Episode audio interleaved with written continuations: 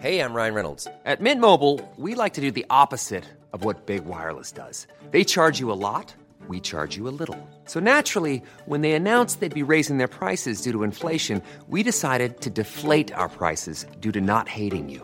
That's right. We're cutting the price of Mint Unlimited from $30 a month to just $15 a month. Give it a try at mintmobile.com slash switch. $45 upfront for three months plus taxes and fees. Promo rate for new customers for limited time. Unlimited more than 40 gigabytes per month. Slows. Full terms at mintmobile.com.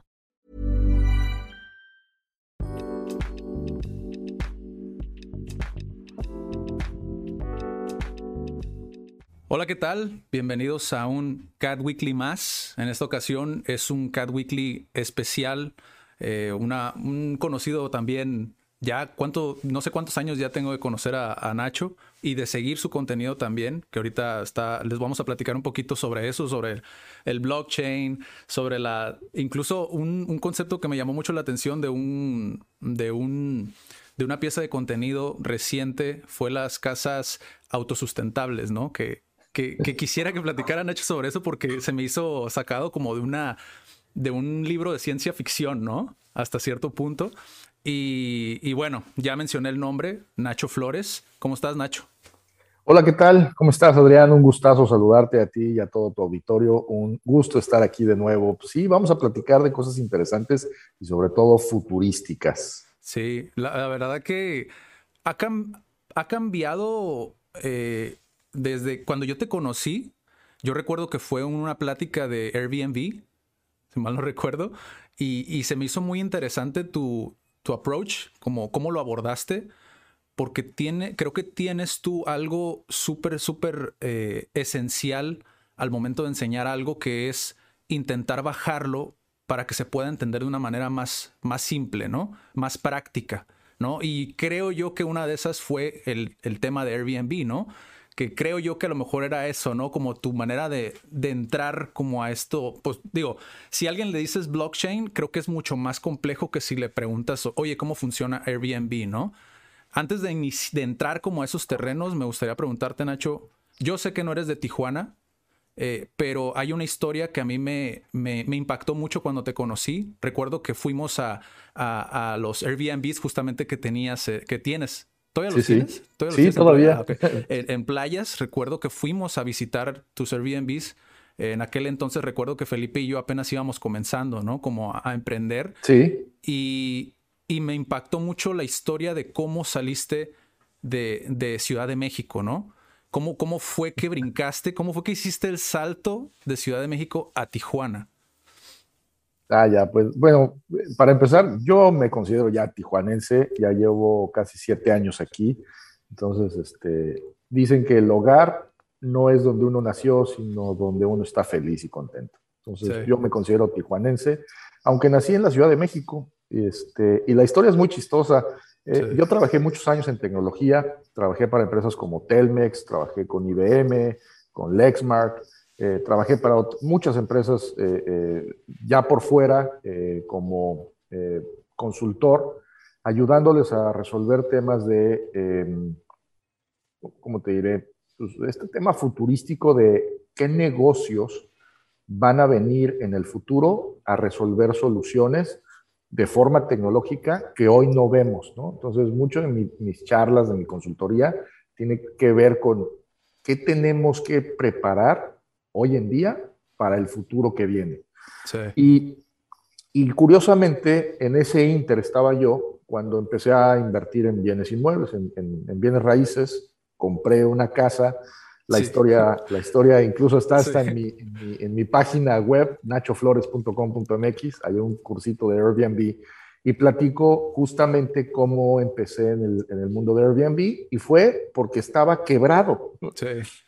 Eh, me tocó un bache financiero muy fuerte, le había metido todo el dinero a una casa gigantesca cerca de Santa Fe, allí en la Ciudad de México, y coincidió en que me quedé eh, sin ingresos porque ya no tenía yo un empleo fijo, estaba trabajando por fuera, una mala época, fue 2000, si, si no me equivoco fue 2012, y la verdad es que me fue muy mal, y volteo a ver todas las deudas que tenía, pero además vivía yo solo en una casa gigantesca y volteaba a ver la casa y yo, yo me sentí en ese momento, no, no sé si, ha, si ha, ha, pasado en las películas, como el cuate que lo llega a tener todo, pero está solo en un lugar vacío. Así me sentí en ese momento. Sí. Pero además no tenía todo, tenía un montón de deudas, aunque el espacio era gigantesco y la casa era preciosa y grandísima. Y empiezo a voltear a ver las recámaras, que también eran preciosas, eran grandes. Y entonces me doy cuenta que tengo un activo eh, que no estoy utilizando. Y se me ocurre buscar en internet, pues a ver qué cosas podía hacer. Yo ya había escuchado algo de Airbnb, es más, ya lo había utilizado para irme alguna vez a, Estados Unidos y hospedarme, pero era muy de, muy de backpacker, ¿no? Llegabas a un lugar donde te ponían una cama en un sofá cama y dormías una noche y al otro día te ibas.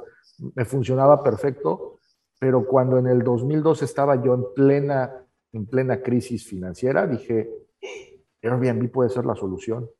Y listé una de las recámaras a manera de prueba. Inmediatamente recibí la visita de un extranjero que iba algunos días a la Ciudad de México y que eh, pues quería un lugar más privado, más cómodo. Yo le ofrecía una recámara y compartir la cocina y un jardín precioso que tenía en la casa con una sombrilla y unas este, sillas bien cómodas y un, bar, este, una, eh, un grill para hacer un barbecue, una carne asada, pues eso le maravillaba a todos y empecé a tener reservas continuas y continuas y continuas y eso me salvó de la crisis del 2012. Así empecé en Airbnb. Sí, ¿y por qué fue, por qué, por qué tu destino fue Tijuana? O sea, cuando tú llega un punto en el cual me imagino que dijiste, ya necesito salir, ¿no? Cualquier, por cualquier situación, ¿no? Por cualquier motivo. ¿Por qué fue Tijuana ese destino? Bueno, fue un tema familiar. eso, ¿Llegaste a otros lugares o cómo fue tu proceso? No, fue un tema familiar. La verdad es que mi familia es de aquí, este, la parte de la familia es de aquí y me vine a vivir a Tijuana por parte de mi familia. Pero también era un hartazgo. La Ciudad de México se convirtió en un embotellamiento continuo. O sea, yo, es más, si se ve, este, yo ando en moto desde hace, desde el 2009, ando en moto. Y, y la verdad es que eh, me, me, gustó la moto, no por el hecho de, de, de, que yo sea fan del motociclismo, sino porque estaba harto del tráfico de la Ciudad de México. Yo llegué tarde una vez a una reunión con un cliente, eh, un cliente importante, yo todavía trabajaba para IBM, y, este, y llegué tarde a una reunión y el jefe que yo tenía, que además era bastante, bastante malo, era un jefe, sí. no era un líder, me dio una regañada tan fuerte delante del cliente que a partir de ahí dije, nunca más vuelvo a llegar tarde. Ese mismo día salí, fui a una agencia de motos y dije, véndeme una moto. Me la vendieron, me la entregaron el sábado siguiente, eso fue un jueves, y el sábado ya tenía yo moto con placas, con todo, con mi casco comprado, me subo a la moto y le digo al vendedor, bueno, ahora enséñame cómo se maneja.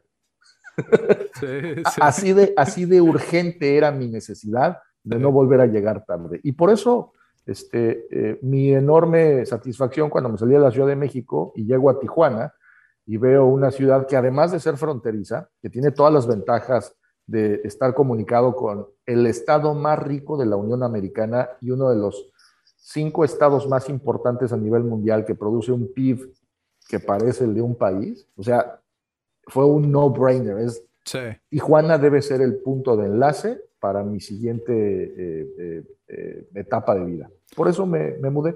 Fíjate qué interesante que lo comentes porque, digo, hacemos esta pregunta de por qué Tijuana en muchas ocasiones a raíz de una experiencia que a mí me tocó con una persona norteamericana, ¿no?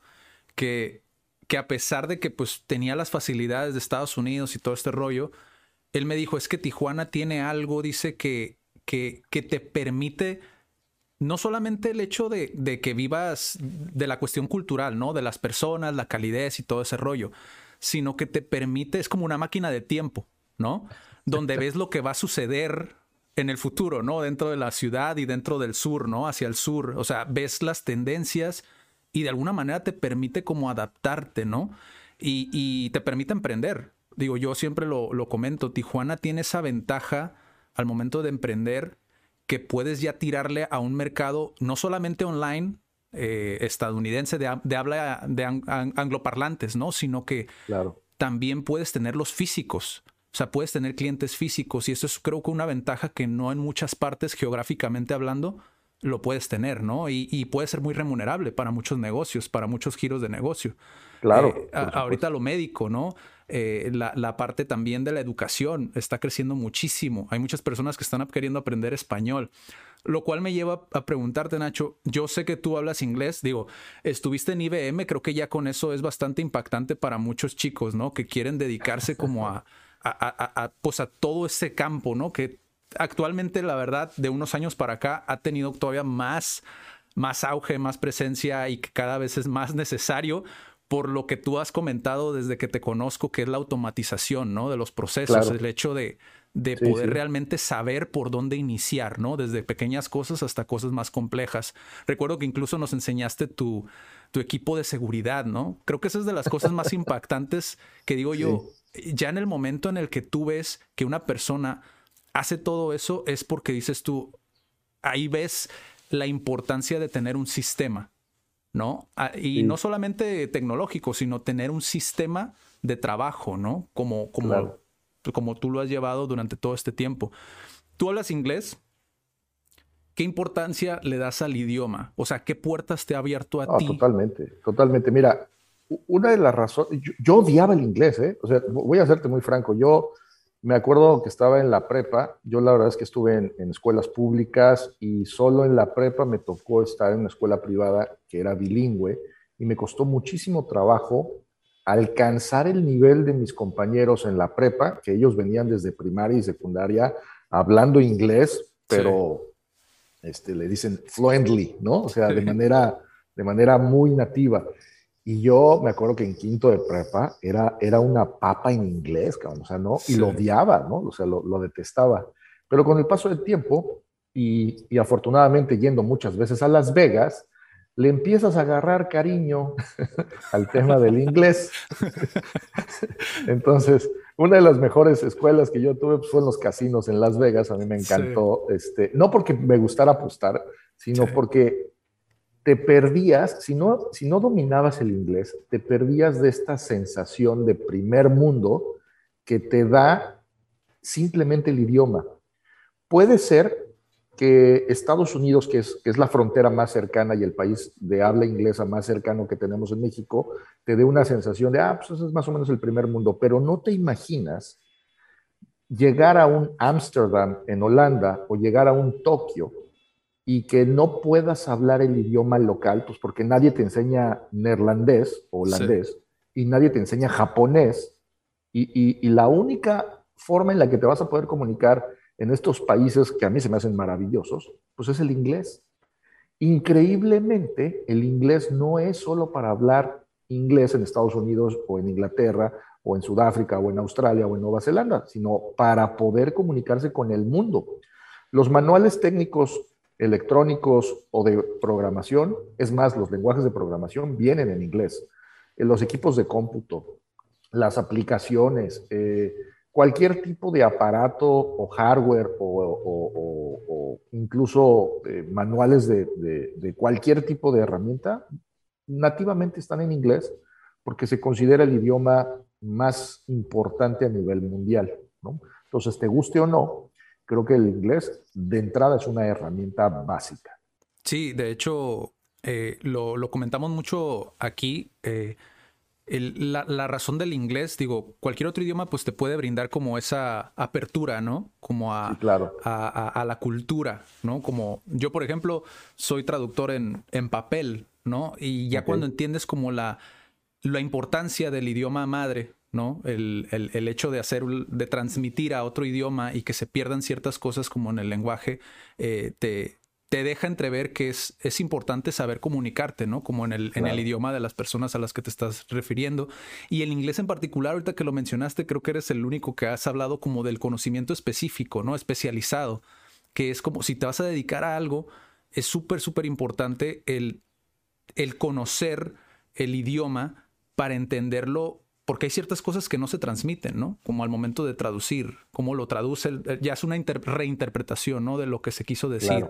Y, por ejemplo, si lo bajas todavía más y lo haces más práctico, tú, por ejemplo, escuchas podcast Sí, totalmente. varios, varios podcasts. Yo sé que escuchas muchísimos, ¿no? no, leo, leo libros en inglés, o sea, tengo, tengo la, yo te podría decir que el 80% de mis libros están en inglés. Sí. Y, y la razón es porque el sentimiento que tú le imprimes a un libro que está escrito en inglés no es el mismo sentimiento en la traducción. Si tú logras entender estos modismos, es más, te voy a poner un ejemplo. En Airbnb, tú puedes poner la descripción de tu espacio en español y Airbnb lo que va a hacer es que lo va a traducir, va a usar un translator y lo va a traducir en esas mismas palabras al inglés y esas traducciones automáticas, automatizadas o robotizadas, nunca te van a dar la sensación de calidez humana que alguien nativamente escribiendo en inglés y describiendo su espacio te va a dar. Eso es mm. súper, eso es básico. Entonces, lo que yo hago es poner el texto en español y abrir un texto en inglés explicando todos los beneficios del espacio de Airbnb, pero en inglés nativo, ¿no? Con, con, el, con, el, toque, con el toque y sabor del idioma. ¿No? Sí. natural. Sí.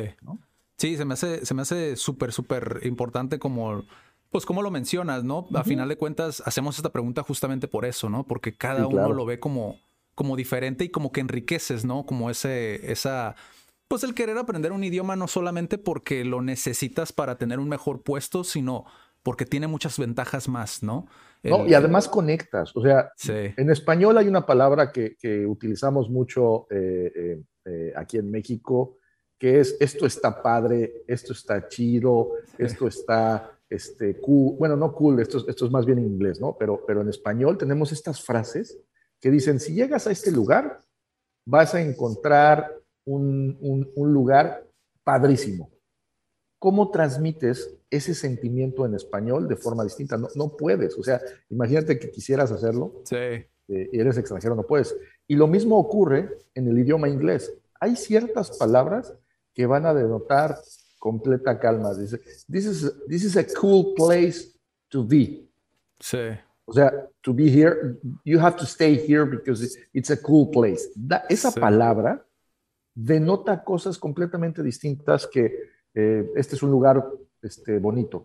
No, o sea, no, no, te da ese mismo sentimiento. Sí, incluso es como raro, ¿no? Como, que ya automáticamente ya no te da confianza. Exacto, es como nice. Este, no, pero si me dices it's a cool place, ah, ya me estás dando una connotación. Y eso no viene en los translators, no existe. De hecho, también es una de las razones por las que en mi Airbnb generalmente pongo la descripción en inglés, la descripción en inglés, en español, la descripción en francés y contrato a personas que hagan las descripciones en alemán, en chino, en mandarín y también en japonés. ¿Por qué? Porque quiero llegar a esos mercados. Sí. El próximo cliente que esté viendo un Airbnb desde Japón o desde Alemania, lea la descripción nativa que le transmita estos sentimientos. Eso es bien importante. Sí.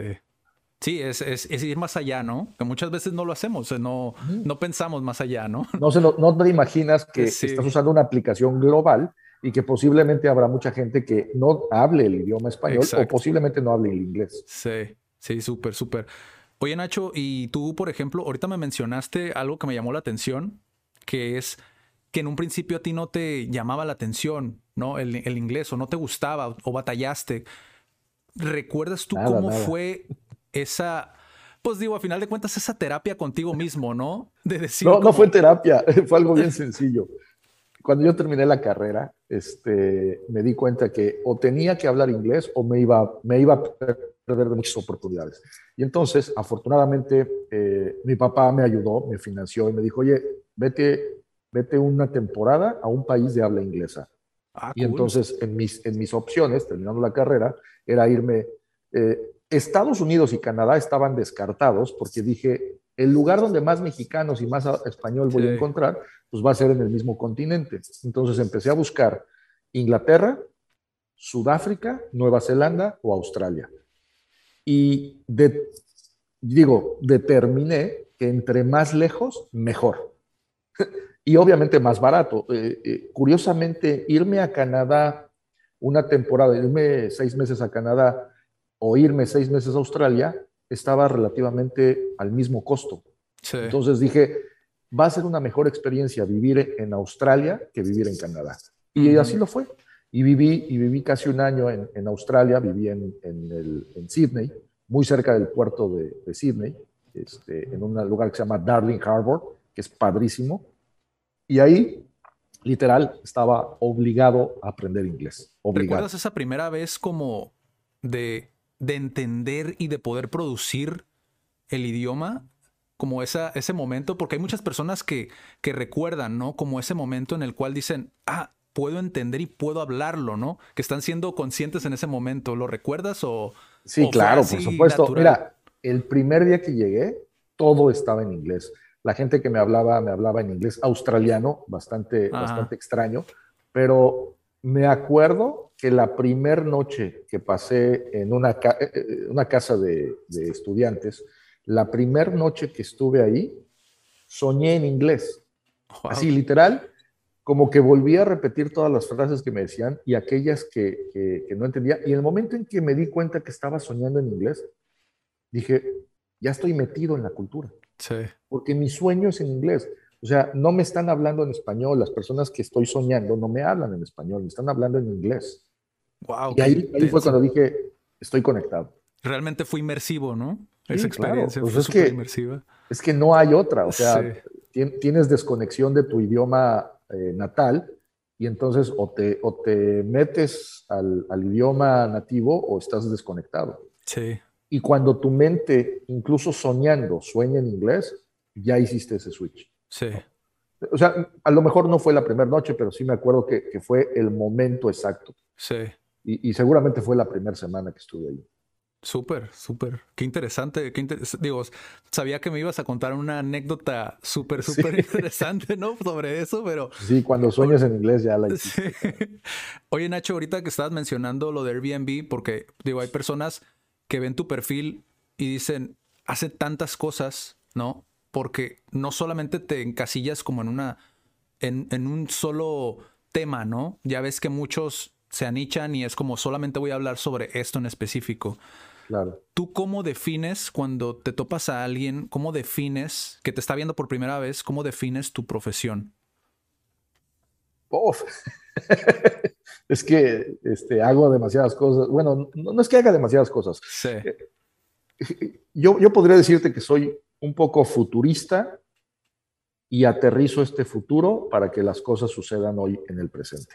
Sí. Eh, puede ser mucho en el tema de real estate. O sea, hoy estamos haciendo algo interesante eh, que se llama fractional ownership, que le va a permitir a los mexicanos poseer un pedacito de una casa en San Diego para poder utilizarla eh, algunas semanas al año y que además sea propiedad a perpetuidad para él o para ella y para su familia. O sea, ese tipo de cosas no existía.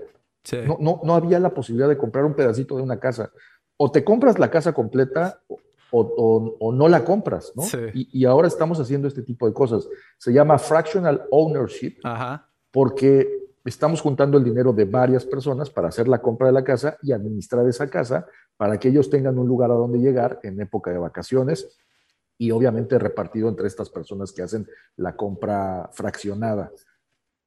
Eso yo creo que antes de haber tecnología no hubiera sido posible, porque tendrías que haber ido a firmar, tendrías que haber hecho contrato, tendrías que haber eh, sentado a todos en una mesa y hoy ya es posible porque no necesitas moverte del lugar donde estás, no necesitas moverte de Tijuana, no necesitas moverte de la Ciudad de México, de Guadalajara o de Monterrey para hacer la compra de un pedacito de una casa que está en Estados Unidos o que pudiera estar en cualquier otra latitud del mundo. Pero ahorita particularmente lo estamos haciendo en San Diego, porque de todos modos debe haber alguien que asegure que el proceso de compra, el mantenimiento, eh, el pago de impuestos, agua, luz, electricidad, etcétera, suceda y para eso estamos nosotros. Sí, veo que, que, que, que actúas mucho como, como esta parte de promover, ¿no? promover uh -huh. mucho la tecnología, el, esa, eso del futuro, ¿no? Intentar aterrizar claro. como esas, esas ideas. Y se me hace algo muy interesante porque, digo, si algo ha caracterizado eh, nuestro emprendimiento cuando iniciamos es que muchos nos comentaban, ¿no? Que la manera en la que lo hacíamos nosotros no era algo sostenible, ¿no? Pero al final de cuentas es es, es dependiendo la perspectiva y por eso creo que me identifico mucho con tu contenido, como lo, como lo aterrizas, ¿no? Porque es como, no es decir que no, sino es cómo lo puedo hacer, ¿no? De una manera más simplificada, ¿no? Y empezar, y no importa si me toma 10 años o me toma 20 años, pero la cuestión es de que sí es posible. Y ya cuando Todo es posible, solo, solo hay que esperar el momento adecuado. Mira, muchos dijeron que no íbamos a poder llegar al espacio y hubo muchos intentos hace bastantes décadas y logramos llegar al espacio y luego llegamos a la Luna y hoy estamos intentando llegar a, a Marte y, eventualmente vamos a colonizar algunos otros este, eh, planetas. O sea, vamos a llegar a esos puntos. la tecnología, nuestra, nuestra imaginación es mucho más poderosa, pero la tecnología nos ayuda a que esa imaginación se vuelva realidad. Lo único que tenemos que hacer es confiar en que, en que lo vamos a lograr. O sea, no creo que haya imposibles. Sí. ¿no? Eso a mí me queda muy claro. Este, yo vengo de la época en la que se usaban faxes, mm. antes del correo electrónico. Yo vengo en la época en la que se usaban discos de vinilo, antes de usar Spotify. Yo vengo de la época en la que usábamos, eh, no había controles remoto para la televisión, o sea, te parabas y le cambiabas. Entonces, y hoy vemos televisión en nuestro celular. O sea, ¿qué otras cosas nos hemos imaginado y no hemos logrado. O sea, vamos a hacer un montón de cosas como humanidad, pero depende de los emprendedores y de la gente que tiene estas metas, pues de que se, se logre aterrizar cada uno de estos proyectos. Y obviamente hoy la tecnología invariablemente es el motor de avance eh, eh, de la humanidad más importante que tenemos. ¿Tú cómo, yo, así lo veo. ¿Tú cómo ves el, el, el contenido en Internet actualmente? O sea, para tu emprendimiento, para tu marca, ¿cómo ves el contenido actualmente? Te comento esto porque en, ocasiones yo me topo con muchas pymes eh, que vienen porque tienen como, tienen una noción de lo que son las redes sociales, pero no saben exactamente cómo operarlas, cómo gestionarlas, ¿no? Cómo, cómo crear un calendario de contenidos, etcétera, chala, chala. Okay. ¿Tú cómo lo ves? ¿Qué, para ti, ¿qué tan importante es ¿Y cómo lo gestionas tú normalmente el contenido que, que publicas? Eh, mira, yo soy, yo, yo la verdad es que trato de colocar contenido que sea muy original o que, o que a mí me nazca compartir. Eh, yo no tengo un plan de, de, ¿cómo se llama?, de contenidos. O sea, la verdad es que eh, todo ha surgido muy esporádico. La verdad es que tengo poco tiempo usando las redes sociales. Te diría que llevo pues unos tres años utilizando ya las redes sociales de manera más formal, o sea, más continua, publicando más información y contenido, pero no tengo un plan de contenidos porque más bien no es mi área, no, no, soy, no soy un marquetero, no, no estoy involucrado, pero lo que sí es que consumo mucho contenido digital. Las redes sociales sí me atrapan y consumo mucho contenido. Ahora, qué contenido consumo es lo importante, porque de eso estoy nutriendo todas las ideas que estoy generando. Definitivamente no consumo contenido de entretenimiento. O sea, jamás me vas a ver viendo a la güera esta que dice groserías en televisión abierta que tiene este, un canal o que anda, o sea, no la voy a ver porque, porque a mí no me llena. o sea, porque en mi espacio, o sea, yo veo mi cerebro como, como pequeños cajones en los que tengo que guardar información relevante para poder sobrevivir, mejorar, estar feliz, contento. Y ese tipo de cosas, el contenido que ve la gran mayoría de la gente no me llama la atención, pues porque no, no es como algo que yo quisiera meter, no es una herramienta, no me sirve de algo. Me divierte, posiblemente me haga reír, este, pero, pero no, no me llama. ¿Qué contenido estoy buscando? Contenido que me dé ideas de negocio, contenido que me enseñe cosas nuevas que yo pueda replicar y que me generen a lo mejor algún ingreso, contenido que me dé herramientas para aprender, contenido que me haga pensar o repensar lo que somos como humanidad, como sociedad, como tema político, o sea, e, ese contenido se me hace relevante para consumirlo, porque al final del día, lo que tú haces es un intercambio. alguien genera contenido y tú tienes tiempo que vas a intercambiar. Le vas a dar tu tiempo para ver este contenido. Sí. Y lo más valioso que tenemos los seres humanos es nuestro tiempo. Darle cinco horas a una persona que se la pasa diciendo groserías y chistes es tirar tu tiempo a la basura. Quiere decir que tu tiempo te vale madre. Sí. o sea, si te sobra ese tiempo, cinco horas, para ver un estandopero o una estandopera, pues quiere decir que tu tiempo vale, vale madre. O sea, no, no, le, no le das el valor a tu tiempo. Mi tiempo vale mucho. Y como vale mucho, lo que hago es nutrirlo con cosas que a mí me interesan, que me retribuyan mental, física, emocional o económicamente. Sí. No nos hemos dado cuenta que estamos desperdiciando nuestro tiempo en contenidos que no valen la pena. Ahora, ¿qué tipo de contenidos valen la pena? Pues aquel contenido que tú quisieras compartir. O sea, eh, esto, esto se parece mucho a ¿por qué una persona es feliz y todo el tiempo está saludando y dando abrazos y buenos días y buenas tardes? Pues porque lo que le sobra es esa felicidad que comparte. ¿Por qué las personas se vuelven amargadas y se enojan y, critican y, gritan? Y, pues porque lo que les sobra es esta amargura que reparten. Es lo mismo en tu cerebro. El contenido que tú le avientes es, lo, es el contenido que te va a sobrar y a veces te sobra tanto que dices, oye, esto lo quiero compartir, esto lo quiero llevar, esto lo quiero... Y velo en todas las personas. Todas las personas somos el reflejo de lo que consumimos. Las personas somos el reflejo de lo que consumimos. Sí. ¿No? Entonces, este... Oye, Nacho, ¿y tú qué, qué, qué red social es la que más consumes? LinkedIn. Ya, ya, por curiosidad. LinkedIn. Creo que, creo que de, las, de las redes sociales que más consumo son LinkedIn, porque son muchos temas de eh, profesionales, de empresas, o sea, ahí hay, ya empieza a haber contenido de entretenimiento, o sea, sí vale la pena, o sea, sí, sí, algún contenido de entretenimiento, digo, no te diré que no veo Netflix, sí veo Netflix, este, pero, pero mucho del contenido que, que, leo son, son documentos, artículos, este, tecnología, eh, hardware, eh, no sé, proyectos, startups. Veo mucho del tema de startups porque me da idea de qué negocios están tratando de lograrse. Eso, eso me da, me, me, encanta, ¿no? O sea. Sí, LinkedIn, para los que no sepan, es una red social.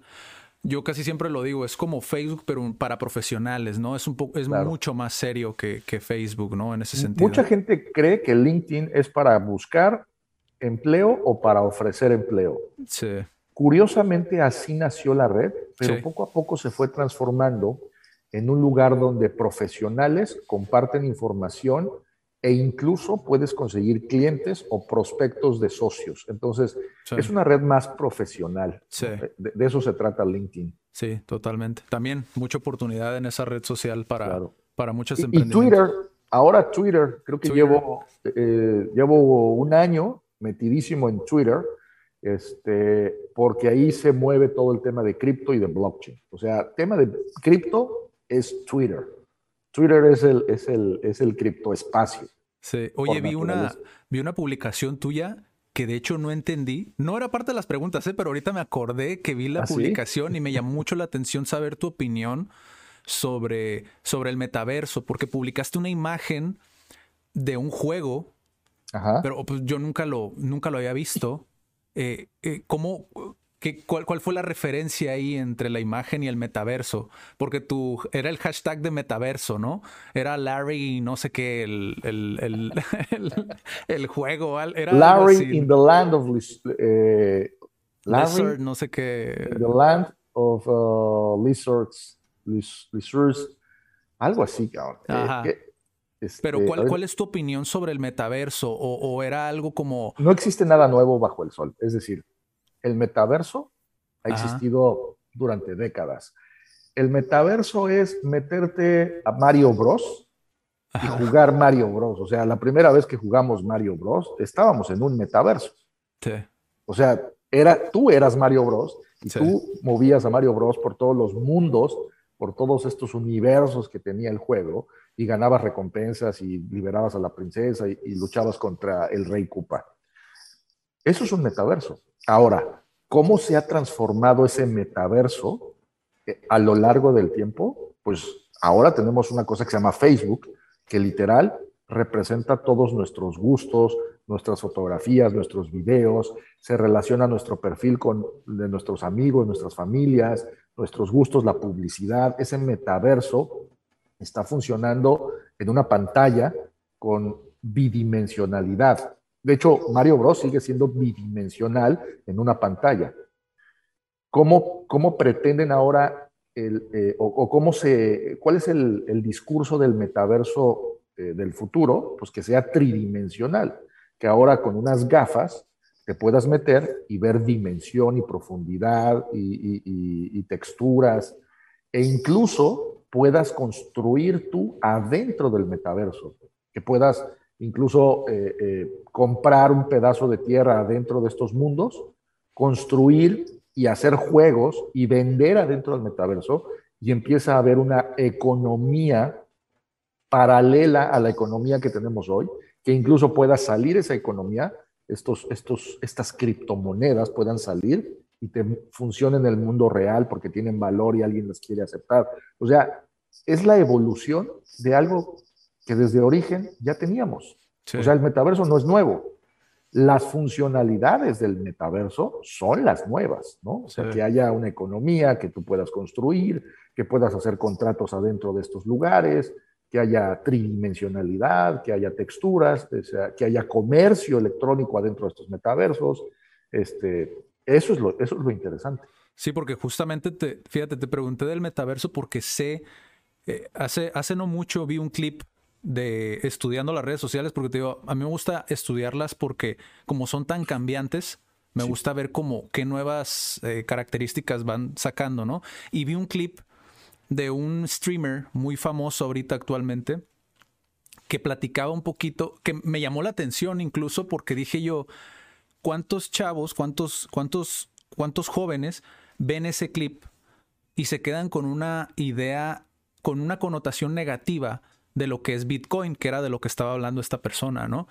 Porque él mencionaba, oye, sí, respeto como las, las, las opiniones de cada uno, pero eh, mejor explícame qué es en lugar de decirme, eres un tonto por no entrar a invertir en Bitcoin, ¿no? Él hablaba sobre eso y se me hizo muy interesante porque, digo, estás hablando de una persona que tiene arriba de 300 mil viewers en vivo, ¿sabes? O sea, es, tiene mucha influencia y se me hizo algo muy, muy interesante porque justamente es algo que tú haces, que es informar, en lugar de decirle a la gente, oye, pues eres un güey, por no, por no estar invirtiendo en esto, por no estarle entrando, mejor explicar a la gente, ¿no? Educar a través del contenido. Y ahorita que mencionaste el metaverso, se me hace como lo más completo para poder explicar los complementos, ¿no? Que es las criptomonedas, el, o sea, que, que se entienda todo como en su función. ¿No? ¿Para qué nos sirve? Porque si tú le explicas a alguien Bitcoin es como, pues sí, pero tengo dólares. Y dices tú, pues no, no es lo mismo, ¿no? Y ya explicas de economía y dices, no, pues ya me perdiste.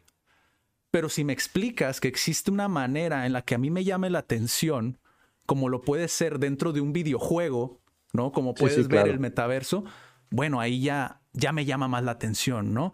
Entonces se me hizo muy interesante es más, ¿tú qué opinas sobre esto? Como el, hecho de juzgar a las personas como por, por el hecho de que no entren a una tendencia. ¿Cómo lo ves tú? ¿Lo has visto? Es, lo que te explicaba, es, lo, que te explicaba hace rato. La gente traemos opiniones y traemos cargas emocionales muy fuertes. Pueden ser positivas o negativas. Eh, las redes sociales nos dan la oportunidad de expresarnos, o sea, y que todo el mundo nos vea y, si em, hace empatía con nosotros, pues incluso hasta nos sigue, tenemos followers. Entonces, hay gente que coincide con las opiniones que tú expresas. Antes de las redes sociales, tú veías a López Dóriga o a Saludowski en la red nacional, en las noticias, que era el programa más visto en México, o sea, las noticias, a las 8 o 9 de la noche, y era el programa más visto, y una persona con su estado de ánimo podía influenciar a toda la población simplemente porque era la única persona que todo mundo veíamos. Entonces, todo un país estaba influenciado por estos eh, locutores, ya sea en la radio o en la televisión, y muchos, muchos de ellos, pues al final del día eran actores pagados para poder transmitir ciertas emociones, ¿no? Por, por eso la radio y la televisión eran tan poderosas en ese momento. Cuando llega la internet y llegan las redes sociales, cualquiera de nosotros, esto que tú y yo estamos haciendo, es ponernos en los zapatos de un locutor, impactando a todas las personas que vean este, este, este episodio, esta grabación. Y lo que nos interesa compartir con ellos, pues es lo que traemos dentro. Lo que queremos que ellos sientan es lo mismo que queremos que nosotros sientan. Las personas que hacen o que utilizan las redes sociales para I'm Sandra, and I'm just the professional your small business was looking for. But you didn't hire me because you didn't use LinkedIn jobs. LinkedIn has professionals you can't find anywhere else, including those who aren't actively looking for a new job but might be open to the perfect role, like me. In a given month, over 70% of LinkedIn users don't visit other leading job sites. So if you're not looking on LinkedIn, you'll miss out on great candidates like Sandra. Start hiring professionals like a professional. Post your free job on linkedin.com/people today. Spring is my favorite time to start a new workout routine. With the weather warming up, it feels easier to get into the rhythm of things. Whether you have 20 minutes or an hour for a Pilates class or outdoor guided walk, Peloton has everything you need to help you get going. Get a head start on summer with Peloton at onepeloton.com. Enfatizar actos negativos y decir, el gobierno está jodido, el gobierno es esto, este, o politizar algún acto, pues quieren que te sientas igual que ellos. Depende de ti aceptar esa, esa, esa energía, tomarla como tuya y empatizar. O depende de ti apagarle y decirle, no, yo no empatizo. O escucharlo. Ah, está interesante su punto de vista, aunque no empatizo con él. Sí. Yo creo que siempre le ponemos este sabor. Es, es como en el idioma, el inglés y el español, este, este sabor lo decimos ahora, pero con las palabras, con la actitud y con nuestra presencia online. ¿Qué quieres transmitir? Es lo más importante en las redes sociales. ¿Qué es lo que realmente quieres transmitir? Es lo que te va a dar la influencia. Mucha gente puede estar empática contigo o mucha gente puede no estar empática contigo. Y ahí suceden dos, yo veo dos vertientes aquel influencer positivo que tiene muy poca atracción, pero que sus followers lo siguen continuamente y saben perfectamente de los temas de los que habla. Y aquel otro follower, o, digo, aquel otro influencer que tiene muchísimos followers, pero no es una atracción constante. Y ese es el efecto más, más común en las redes sociales. ¿Por qué? Porque genera controversia la controversia y las cosas inflamables, así de, este, es que hay que vencer a estos, estos son unos tales por cuales, eh, el famoso Alfredo Adame mentando madres, ¿no? Así de, chinga tu madre. ¿Por qué se vuelve viral? Pues porque genera controversia. Sí. Porque genera incluso hasta diversión, o sea, porque te da este ánimo de, debatir. Y, y, eso, y eso genera este, audiencia. Acuérdate que estamos luchando contra, contra una cosa que se mide, que es cuánta gente nos está viendo. Quienes entienden cómo usar las redes sociales seguramente utilizan la controversia para ganar audiencia. Pero pues si quieres audiencia, pues yo creo que puedes hacer cosas mejores. O sea, ese, es el gran debate de, de los medios de comunicación. Sí. Y, de todos sentidos, ¿eh? Sí, de, hecho, hay una reflexión que hiciste en un programa que te invitaron, ¿no? De, tú no le pides permiso a un gobierno para tener tu canal de YouTube, ¿no? Que, Exacto. que es una de las cosas que hablabas un poquito como de esa libertad que tú tienes, ¿no? De poder hasta cierto punto impactar, si así lo deseas, ¿no? Eh, eh, fíjate que ese era un debate entre un notario y la postura de el tema de la tecnología, de cómo, lo va, cómo vamos a suplir a los notarios con tecnología. Y él defendía mucho la idea de que los notarios están fundamentados en la ley y que a través del gremio notarial se hacen las validaciones de, los, de las compraventas de los inmuebles y que por ley, por ley, por ley. Y, yo al final, pues, este, pues le, le fui tratando de aclarar que la tecnología puede ser incluso más importante que la ley. Y el caso concreto de los medios de comunicación fue ese. Antes, tú necesitabas una concesión del gobierno para poder hacer una transmisión en medios masivos. Es decir, para tener una concesión de radio o de televisión, tú tenías que tener un permiso del gobierno y tenías que tramitarlo y te costaba o tenías un buen cuate en la política y, te costaba muchísimo lanzar ese tipo de, medios de comunicación. tener ese espacio, ¿no? Y además era censurado, o sea, no podías decir lo que tú quisieras. Una mentada de madre era imposible decirla en radio o televisión. ¿Qué pasó cuando llegó Internet? Tú no le pediste permiso a ningún gobierno, es decir, tú montaste un canal en YouTube, empezaste a crear contenido, empezaste a decir lo que te salía del estómago y la gente te empezó a seguir. Y no tenías que pedirle permiso, no tienes que pedirle permiso a ningún gobierno. Y esa es la libertad que te da la tecnología. Ahora, puede ser positiva o puede ser negativa. Puede haber contenido muy nocivo para los niños, para los seres humanos, o sea, puede haber contenido tóxico o puede haber contenido ilustrativo. Pero a lo que, a lo que quiero llegar es, la tecnología te va a permitir ser una persona que permite, que tiene la elección. Tienes la libertad de verlo o de apagarlo. Y esa, esa, esa, esa libertad no la teníamos antes con los medios de comunicación. Y, ahora tienes la libertad de ver cualquier cosa. Sí, sí. ¿Tú recuerdas cuál fue tu primer emprendimiento, Nacho? O sea, formal. Mi primer emprendimiento, este, no, pues mi primer emprendimiento fue lavar coches en la calle en la que yo vivía. Tenía 17 años este, y había un problema, no había, no había autolavado cerca. Entonces, este, la gente llevaba sus autos cerca del trabajo, tenía que salir y los fines de semana que no quería salir, pues la gente dejaba sus autos sucios y, el que se levantaba temprano iba al, auto, al autolavado que estaba lejos y regresaba, pero pues era una molestia y yo tenía siete años y necesitaba lana. Y dije, oigan, pues yo les lavo su coche. Aquí, a domicilio, vengo por él, lo lavo y se lo regreso. Y ese fue mi primer emprendimiento que yo recuerdo que, que, duró varios meses. ¿Y, ¿Y, un emprendimiento que tú, que te haya conllevado como más elaboración? ¿Recuerdas alguno antes de...? Porque tú cuando entraste a IBM, ¿cuánto, ¿cuántos años duraste en IBM? Duré, estuve dos años en IBM. ¿Y en IBM o antes de IBM tuviste algún emprendimiento que dijeras? No, yo ya tenía, yo ya tenía un negocio eh, desde el 2000, si no me equivoco, desde el 2005. He, tenido varios negocios, pero uno de mis primeros emprendimientos que siempre, siempre tuve fue la instalación de redes y venta de equipo de cómputo.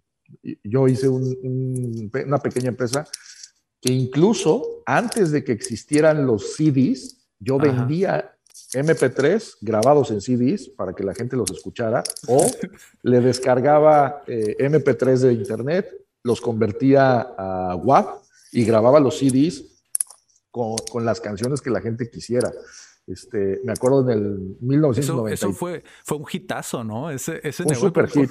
muchas personas que, que en 1993 nadie este, nadie se imaginaba ni entendía que era el MP3. Es como Bitcoin ahorita. El MP3 nació por ahí del 1989 eh, o antes, ya existían estos formatos de compresión, pero no era públicamente fácil utilizarlos, no, era, no, había adopción, Internet y la tecnología estaban apenas naciendo, o sea, y en el 93 en México nadie sabía que era un MP3, nadie. Entonces, pero ya estábamos usando CDs. En el 93 todos traían sus CDs en el auto, este, comprabas los, los, los, CDs en cualquier tienda. O sea, el CD estaba de moda, pero el MP3 no era conocido. Entonces yo podía descargar cualquier cantidad de MP3, convertirlos a WAV y grabar un CD con las canciones que tú quisieras. Ese me acuerdo que fue uno de los primeros emprendimientos. Era ilegal. Sí, sí, sí. Era ilegal. Pero eso hacía. Y luego, otro de los emprendimientos también era conectar empresas que tenían una sucursal en Guadalajara y otra en México, conectarlas con Internet, ambas, y utilizar una herramienta de voz sobre IP para que se conectaran. antes de Skype había otras herramientas de voz sobre IP que hacían compresión y, y creaban un túnel a través de Internet y podías hacer una llamada telefónica usando Internet. También era ilegal. Sí. Telmex te prohibía y te decía que podía demandarte penalmente por hacer un bypass telefónico. Sí. Eran bypass telefónico usando Internet. ¿Y tú con lo que sabes hoy, lo- crees que hubieras cambiado algo? O sea, ¿hubiera cambiado en algo como esos emprendimientos o lo hubieras canalizado de otra manera? ¿O no lo hubieras hecho? Pues, no, pues, o sea, seguramente en ese entonces eh, había, otra, había otras personas haciendo lo mismo que yo, pero estaban en lugares pues, donde era mucho más viable levantar capital para hacer una empresa. O sea, no es lo mismo eh, entender cómo funciona el MP3 en la Ciudad de México y tratar de crear una aplicación eh, que nadie va a usar en la Ciudad de México a crear Kazaa o crear Napster en San Francisco, donde la cuna de la tecnología demanda aplicaciones nuevas. O sea, saber tecnología o entender tecnología no es lo mismo a estar en el lugar correcto a la hora correcta. Sobre todo antes, ¿no?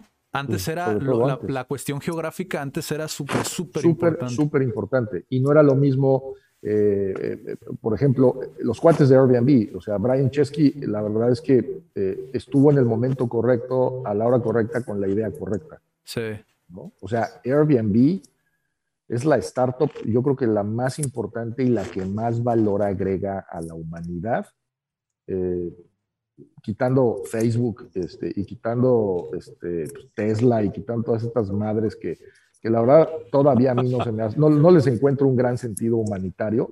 En cambio, Airbnb yo sí se lo veo porque una persona que no tiene dinero, pero que tiene una casa, rápidamente puede hacer y monetizar lo que invirtió. Eso se me hace fantástico. Imagínate un- un- una persona de eh, edad adulta, un, adulto mayor, que ya no tiene ingresos, que tiene una pensión que no le alcanza, pero que lo único que alcanzó a, invertir es un- en su casa, pues oye, tiene la oportunidad de, de monetizarla. Por eso es que Airbnb se me hace de las cosas más nobles. Tiene sus errores, pero se me hace de las cosas más nobles que como startups pudo haber creado la humanidad. Sí, pasa algo similar como con, con YouTube y Twitch, ¿no? El hecho de, de que YouTube es muy difícil, la verdad, monetizar un canal como tal. O sea, si tú empiezas hoy, es muy desafiante poder realmente eh, hacerlo viable, pues, económicamente.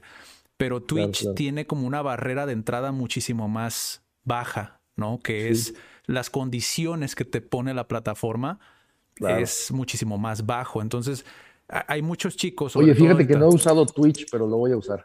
Sí, está está súper padre. ¿eh? De hecho, muchas figuras están entrando a esa plataforma. Eh, algo que, como siempre, ¿no? Eh, se viene viendo, pero nadie cree, nadie aposta. eh, Nadie pues, apuesta ya- en eso, sí. Ajá, exacto. Ya la mayoría agarran como el mercado y ya está, ¿no? Como, pues como Claro. todo, ¿no? A final de cuentas. ¿Tú recuerdas, Nacho, ese momento en el cual, porque digo, yo, yo te conozco ya de años, sé que incluso podrías decir, ¿sabes qué? Pues vivo ya nada más con, con, esos, esos ingresos residuales, ¿no? Que yo he acumulado a través del tiempo y continúas todavía dando difusión a estos temas. Veo que te interesa muchísimo. Pero ¿cuál sería un consejo que tú le darías a una persona que busca invertir? Y te pregunto esto porque sobre todo últimamente hay personas que me preguntan mucho, oye, ¿en qué invertirías? ¿No? Como el, el típico, ¿no? Como, oye, ¿tú en qué invertirías? Porque sabes que tengo tal, tanto ahorrado, chalá, chalá, de mi negocio, porque soy emprendedor, bla, bla, bla. Y yo siempre me inclino más como por buscar como otras opciones que no sean tradicionales, porque por ejemplo yo en el banco normalmente bueno, no normalmente, la verdad, desde que empecé a emprender, yo la verdad en el banco nunca le tuve como mucha fe, ¿no? Pero tú qué, qué consejo darías de inversión como a un joven que, que, que, que- Ah. que va, que va, no que va iniciando a lo mejor a emprender, sino que ya tiene como cierto capital, ¿no? A lo mejor amasado. Es que, es que, es, mira, dar un consejo de inversión e- es una responsabilidad que pocos consideran eh, importante.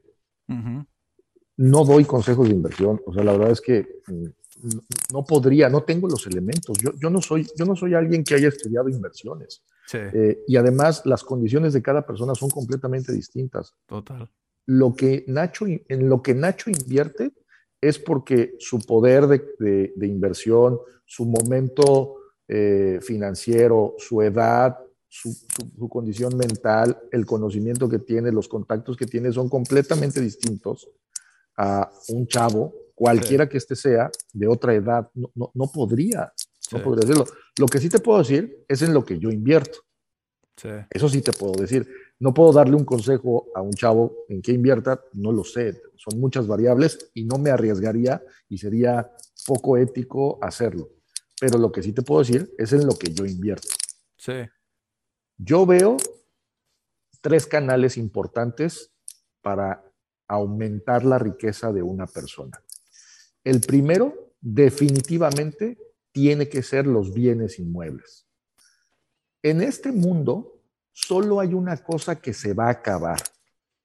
La tierra donde vivimos no puedes, no puedes crear más.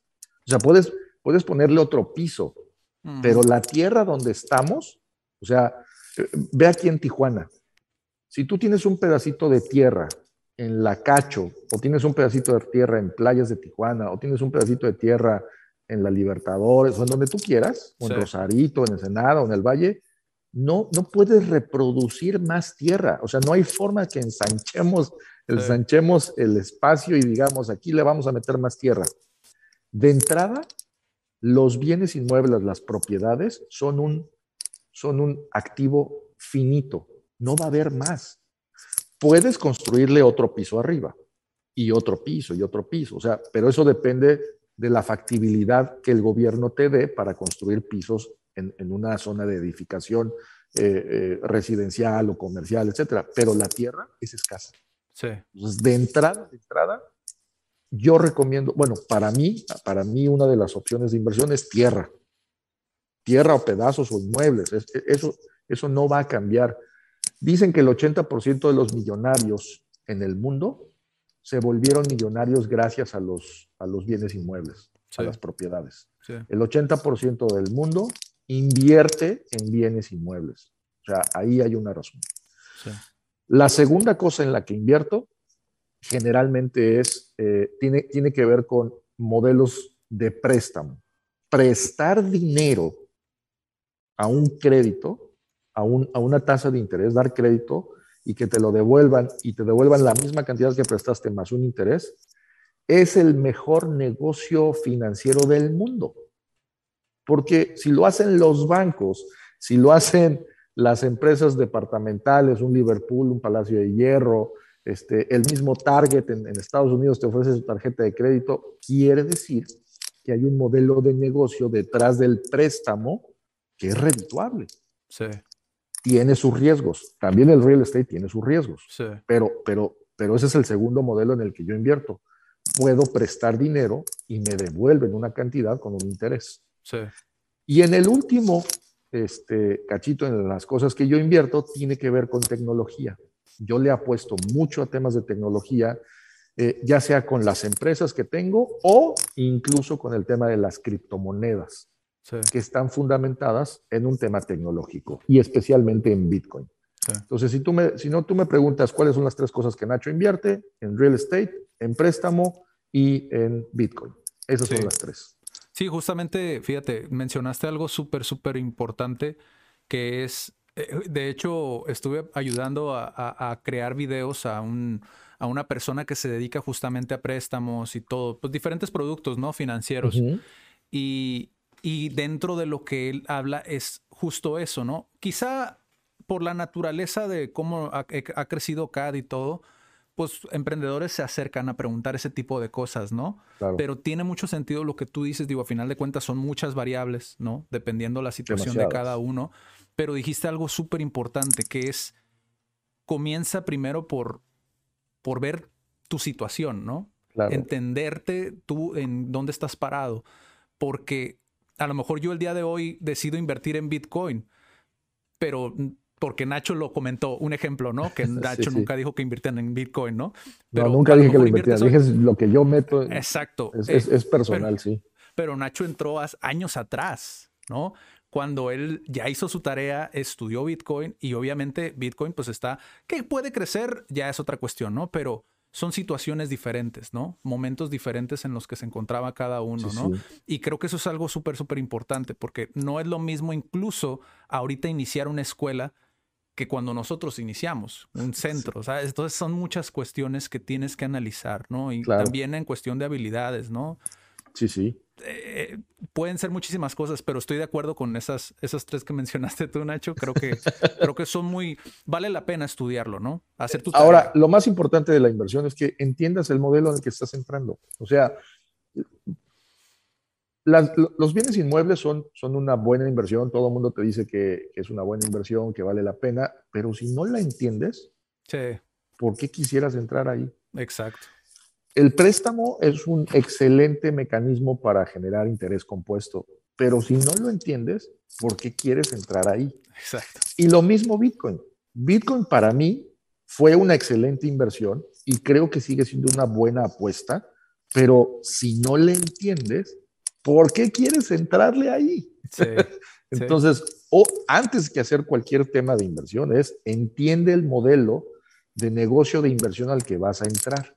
Total. Si te queda súper claro y es más, si tú logras explicarlo a alguien que no lo entiende y te lo entiende y lo captan de forma correcta, quiere decir que has entendido el modelo y le vas a entrar. Sí, entender el, ya simplemente entender el tema, ¿no? De lo que estás hablando. Porque entiendas a lo que le vas a entrar. Exacto. Warren Buffett siempre dice que él no invierte en cosas que no entiende. O al menos eso dice la gente. Yo la verdad es que nunca, las veces que he platicado con Warren Buffett nunca lo ha dicho, pero, pero este, eso dice la gente. Dice como estas frases, ¿no? Que ponen en imágenes donde no, nunca dijo eso, ¿no? Pero bueno. No, nunca dijo eso, pero pues así, así dice el meme. Entonces dicen, Warren Buffett no invierte en lo que no entiende.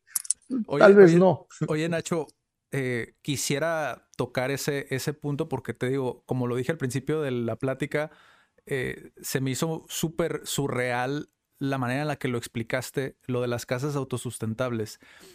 Ya mencioné yo anteriormente que tú, si una de las cosas que caracteriza a, Nacho, pues es esa parte, ¿no? De la automatización. Fue de las primeras cosas de las que platicamos, incluso recuerdo. Sí, sí, sí. Quisiera que nos platicaras un poquito sobre qué son para ti las casas autosustentables. Ya existe un clip, pero me gustaría de igual manera como que nos lo explicaras, ¿no? Un poquito de para ti qué es? ¿Qué es una es, una combinación de un montón de cosas. Mira,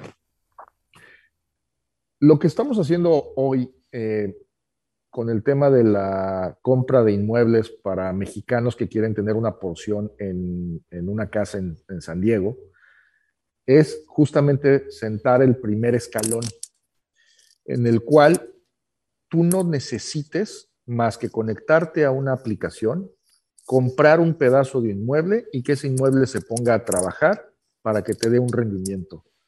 Tú no sabes qué hay detrás. O sea, al final del día, lo único que te interesa a ti como inversionista de, propiedades, de, de real estate, es que tú envías el dinero desde tu computadora, ese dinero se va a poner a trabajar en un bien inmueble, este bien inmueble genera unos rendimientos y a ti te pagan mes con mes un ingreso al final del día es una automatización. ¿Qué sucede detrás? Pues detrás vienen cosas que pueden ser manuales, semimanuales o automáticas. ¿Cuáles son las, y vamos de atrás para adelante, cuáles son las cosas que puedes automatizar? Por ejemplo, si una casa como esta que acabas de comprar y que eres dueño en una porción, se coloca en un mercado de Airbnb, literalmente la plataforma es la que te provee los clientes que se van a llegar a hospedar a la casa y que la casa tenga todos los mecanismos para enviarle un código de forma automática al cliente y decirle, este es el reglamento, esta es la dirección, así puedes entrar y estos son los códigos que se te asignaron. Entonces un cliente llega por Airbnb, se hospeda en la casa, entra con los códigos y todas las amenidades están listas. Termina, termina el día que hace checkout deja la casa y los sensores dicen, oye, ya salió el huésped, ya no hay nadie dentro de la casa y de forma automática, a la hora correcta que tiene que notificarle un correo electrónico, un mensaje al equipo de limpieza, les envía el código con el que tienen que entrar a limpiar. Es una empresa contratada, generalmente ahí es una cosa semiautomática, porque alguien tiene que llegar, levantar las sábanas, meterlas a la lavadora, este, barrer, limpiar, trapear y entonces terminar y decir, ya terminé, te manda una notificación, la casa detecta que ya no hay nadie y vuelve otra vez a poner activo el sistema eh, eh, de reservas de Airbnb.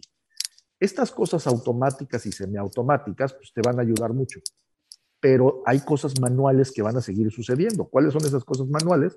Oye, pues se descompuso la lavadora, este, una ventana está rota, el jardín hay que darle una limpiada, tienes que contratar a un, este, jardinero. O sea, van a haber muchas cosas manuales, pero que desde tu computadora o desde la oficina, quien hace property manager, quien hace property management, que, es un, property manager, es un, es un, gerente que administra las propiedades, pues va a empezar a notificar, a llamar, a mandar correos y decir, oye, la siguiente semana hay que podar el jardín, la siguiente semana hay que pintar, la siguiente semana hay que, desde aquí tengo que pagar utilities, que es el agua, luz, electricidad, internet.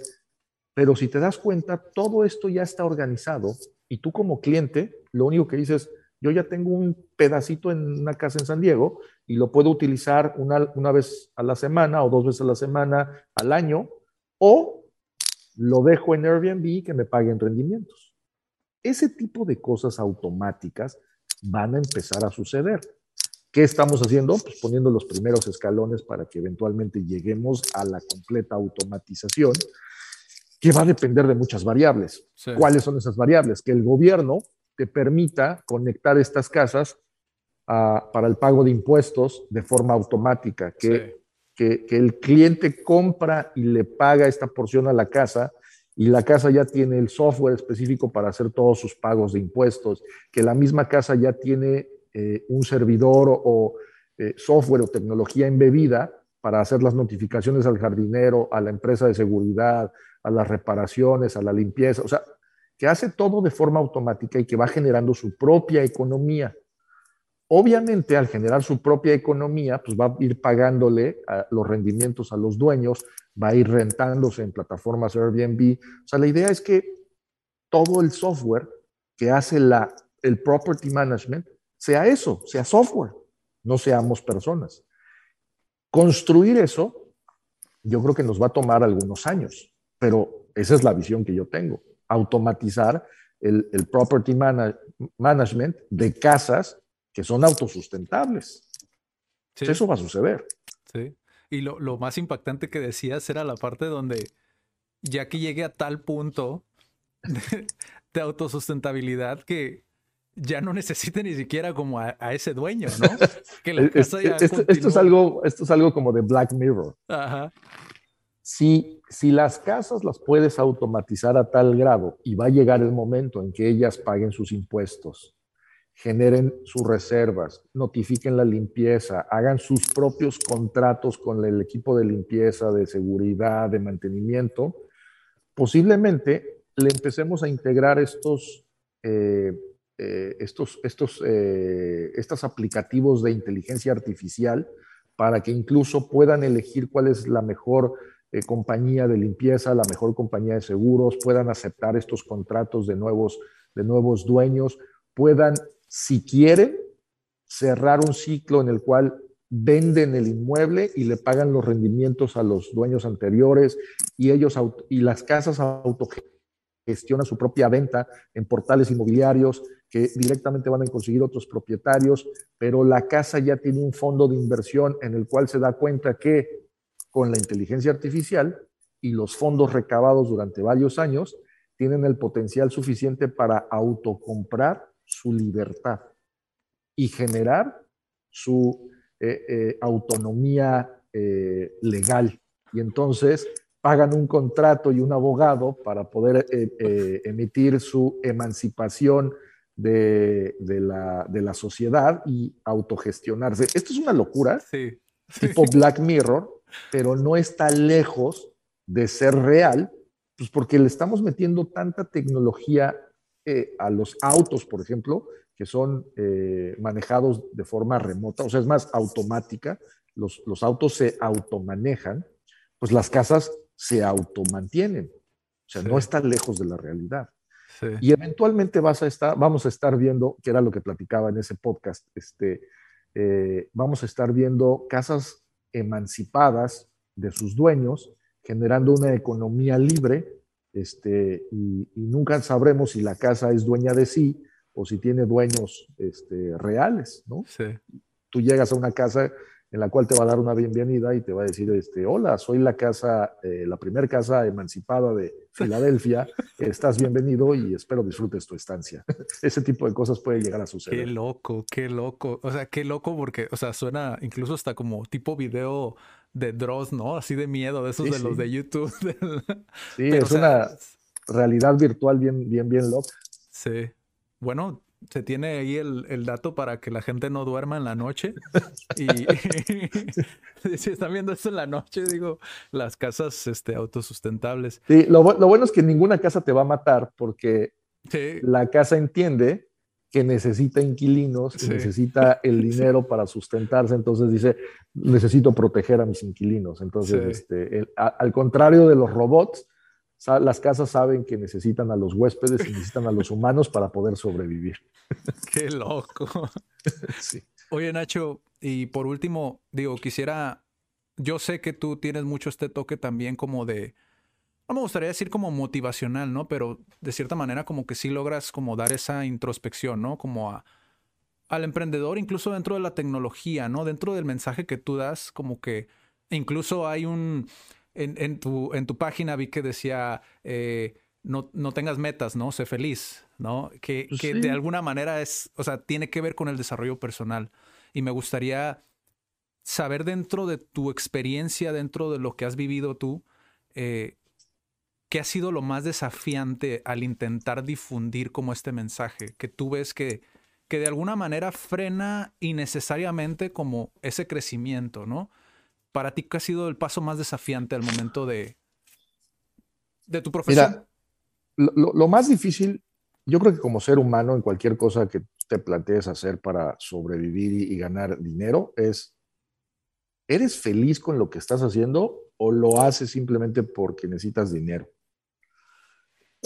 Suena, suena una pregunta medio fifí, porque alguien, alguien chairo de corazón te diría, güey, pues yo necesito dinero y por eso necesito trabajar y por eso no soy feliz, cabrón. O sea, tú porque estás, tú porque estás acomodado y tú porque eres fifí. O sea, no.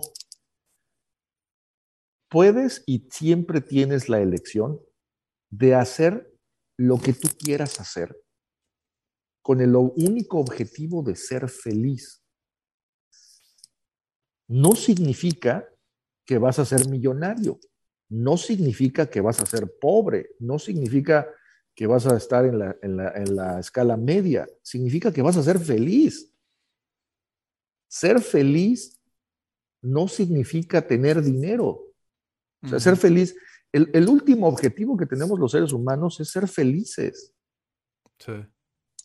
O sea, si eres feliz haciendo lo que haces y además ganas dinero, ya la hiciste.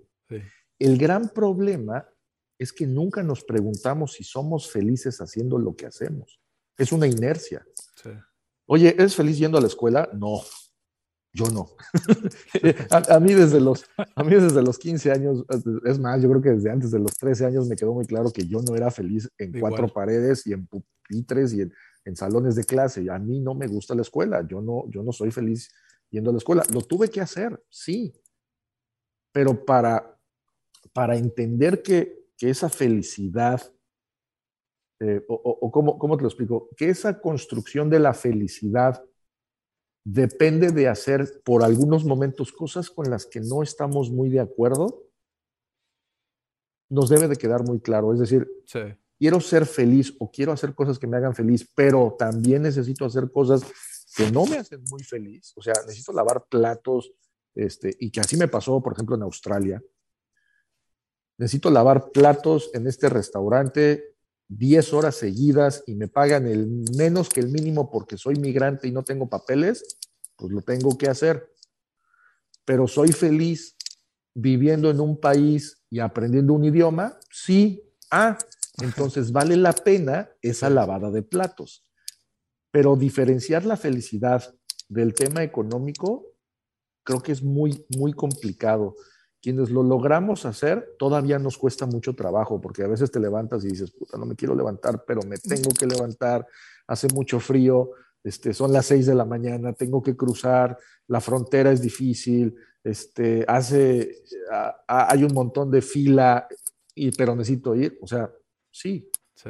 Pero si al final del, del, día dices, oye, estoy haciendo esto porque estar en Tijuana, vivir esta, esta vida y tener la familia que tengo aquí me hace feliz, vale la pena. Y, y esos sacrificios, esos pequeños momentos no te van a costar. Y la segunda cosa que siempre digo es, no busques resolver tu problema económico, porque así empezamos todas las startups. Ah, esto puede ser una buena idea que me dé lana. Y ese, ese va a ser el peor error. Cuando crees que una exacta, ya empezamos mal. Cuando dices, esta idea me va a hacer millonario, ya empezaste mal. Cuando dices, este es un problema que nadie está sabiendo cómo resolver y quiero resolverlo, esa, esa es una potencial buena idea. Este es un problema que nadie está sabiendo resolver y yo podría hacerlo. Así empiezan las muy buenas ideas de las startups. Resolviendo problemas. Y, la primera pregunta que siempre les hago, fíjate, hoy justamente hoy en la mañana estaba platicando con unos cuates que quieren hacer una startup o están tratando de hacer la startup y lo primero que me dijeron fue la solución. O sea, me dijeron, vamos a hacer esto, vamos a meterle blockchain, vamos, vamos a darles una wallet, vamos a dar recompensas y nuestro modelo de negocio va a ganar dinero. y, a ver, espérame, espérame. ¿Cuál es el problema que está resolviendo? Los dejé fritos. Y entonces tuvieron, obviamente tuvieron que replantearlo, pero si tú no empiezas a decir cuál es el problema que resuelves, difícilmente tienes un proyecto de startup. O sea, hay un problema y quieres resolverlo. ¿Cuál es ese problema? Es más, deberías hablar más del problema que de la solución. Ejemplo, en México, mucha gente está dispuesta a invertir en una casa, pero no tiene el suficiente dinero para comprar completa una casa. Le cuesta mucho trabajo levantar el capital para hacerse una casa. Necesita, necesita créditos, etcétera. Y además, comprar una casa en pesos no le asegura que la próxima devaluación no pierda dinero en lugar de ganarlo. ¿Cuál es la solución ante ese problema? Oye, hay una solución en la cual no necesitas comprar una casa de forma completa. Con una pequeña porción puedes comprar una pequeña parte de una casa que incluso está en Estados Unidos y que está cotizada en dólares y te puede ayudar a salvarte de la, de la devaluación e incluso está sustentado en un tema inmobiliario. Ya viste cómo hay una, un planteamiento de problemática y una solución. Eso es lo que yo le diría a los que están diseñando una startup, que se aboque, encontrar problemas y ofrecer distintos tipos de solución. No todas las soluciones van a funcionar y tienes que tener la habilidad de plantear una segunda solución, una tercera solución, una cuarta solución. No cambias el problema, cambias las, las ofertas o las propuestas de solución. He ahí, ¿no? La, el desafío al que se enfrentan como quienes quieren iniciar, ¿no? E, emprender esa, sí, sí, desde esa perspectiva, porque digo, ahorita acabas de plantear como una de las cuestiones a las que se enfrentan muchos emprendedores, porque se desconoce mucho, ¿no? Como el, e, e, el ser emprendedor no solamente te da volatilidad como muchos lo piensan, ¿no? Digo, también dentro de una empresa puede ser volátil, ¿no? Hasta cierto punto. Pero, sí, sí, sí. Pero el emprendedor muchas veces que lo que no se ve es que no siempre funciona a la primera. O sea, necesitas recular, necesitas hacer lo que se le llama en Estados Unidos pivot, ¿no?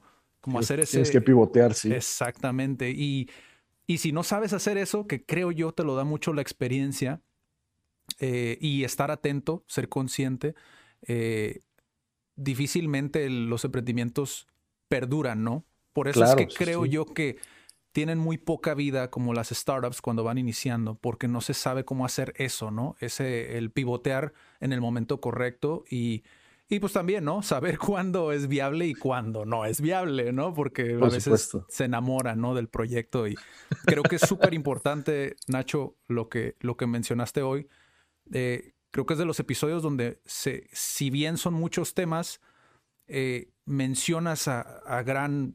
Esto que quede clarísimo, ¿eh? y pueden ir a, ver el perfil de Nacho. Eh, son temas muy profundos eh, que necesitas adentrarte muchísimo, es decir, no basta con, con ver un video nada más, o sea, son temas en los que tienes que profundizar, hacer tu tarea y a final de cuentas estas charlas están hechas para poder retroalimentar, ¿no? Como lo que mencionaba Nacho de la inversión, creo que es súper, súper importante. O sea, no quedarte con el, ah, me dijeron que es mejor invertir en esto. Ah, ok, sí, pero pues aplica a ti ya desde ahí, ¿no? Si no aplica o se aplica o si vamos por mal camino, porque lo que quieres es generar dinero rápido, claro. ¿no? Eh, eh, invertir en películas de Hollywood es súper redituable. pero, pero, ¿cómo? ¿Cuánto? Aplica a ti, tienes los 50 eh, millones de dólares que se necesitan para invertir. O sea, es súper. Exacto, exacto. Pero sí, sí. depende de cada quien. Nacho, te agradezco muchísimo tu tiempo, de verdad lo, lo, agradezco, sobre todo porque tenía mucho sin platicar contigo y creo que, que fue una plática muy, muy amena. Eh, espero que te hayas sentido cómodo. Sí, eh, siempre. que, que hayas dicho lo que sentías decir, ¿no? En el momento. Siempre. Y, espero pues pronto nos veamos, platiquemos nuevamente y, pues siempre estás invitado, ¿no? No, hombre, al contrario, muchísimas gracias, Adrián. Te mando un abrazote y saludos a todos los que nos ven. Sí, muchísimas gracias, Nacho. Y pues nos vemos en el próximo episodio. Recuerden que este episodio primero se estrena en Twitch y después lo tienen ya disponible en YouTube próximamente disponible y Recuerden que ya salió, bueno, no, ese ya salió hace, hace ya bastante, porque pues cuando vean este ya va a estar el de LSM. Eh, pero nos vemos en el próximo. Cuídense mucho. Chao.